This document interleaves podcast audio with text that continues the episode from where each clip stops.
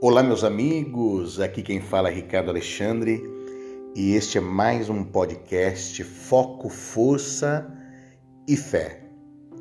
Hoje eu quero compartilhar com você sobre o valor da espiritualidade em nosso desenvolvimento humano, evolução pessoal.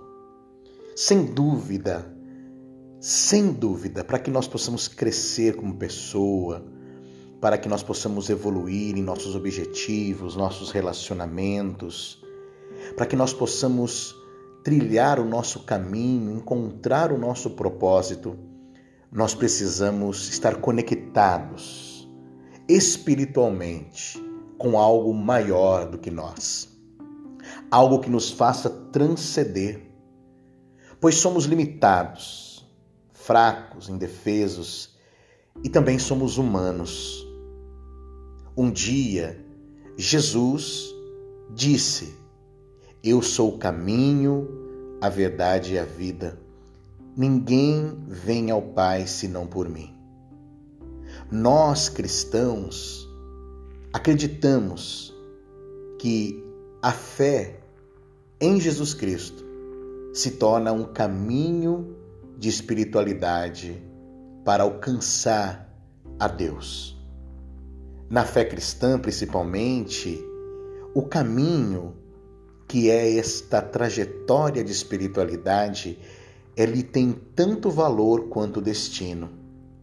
Perceba bem, foi no caminho de Damasco que Paulo teve uma visão que mudou a sua vida e a vida de muitas outras pessoas.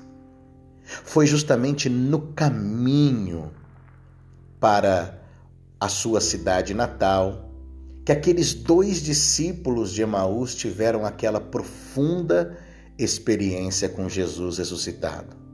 Foi no caminho, enquanto carregavam as talhas cheias d'água, que aqueles serventes experimentaram o milagre da transformação da água em vinho. Foi no caminho de Jerusalém para Jericó que o bom samaritano parou para ajudar aquele homem que havia sido espancado, maltratado e assaltado.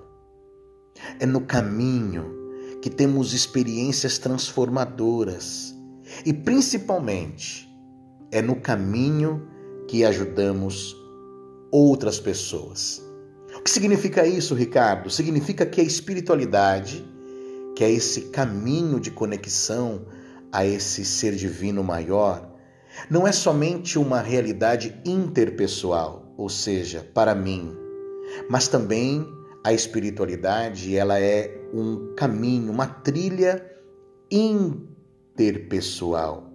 Ou seja, quanto mais ajudamos as pessoas no decorrer do caminho, mais perto de Deus nós ficamos. Lembre-se de Jesus que no caminho para a cruz, na sua via dolorosa, com seu corpo ensanguentado, com suor e terra misturados, carregando aquela cruz aonde ele deveria ser pregado, ali havia muitas pessoas ao seu redor. Os soldados, os guardas o agrediam com palavras, socos, a multidão que cuspia e zombava. Mas quando ele foi posto naquela cruz, quando ele foi levantado naquele madeiro, a primeira coisa que ele disse foi esta: Pai, perdoa-lhes, porque eles não sabem o que fazem. Mas também Jesus, enquanto estava no caminho, carregando a sua cruz, ele consola a sua mãe. Ele consola as mulheres que choravam de Jerusalém. Ou seja, o caminho de espiritualidade não é apenas intrapessoal, mas também é interpessoal. Sim, que nós possamos alcançar este nível de maturidade espiritual, para que durante o nosso caminho de espiritualidade nós possamos ajudar e contribuir com muitas outras pessoas. Quanto mais nós ajudamos, Quanto mais nós contribuímos com outras pessoas, mais perto de Deus nós ficamos. Deus te abençoe.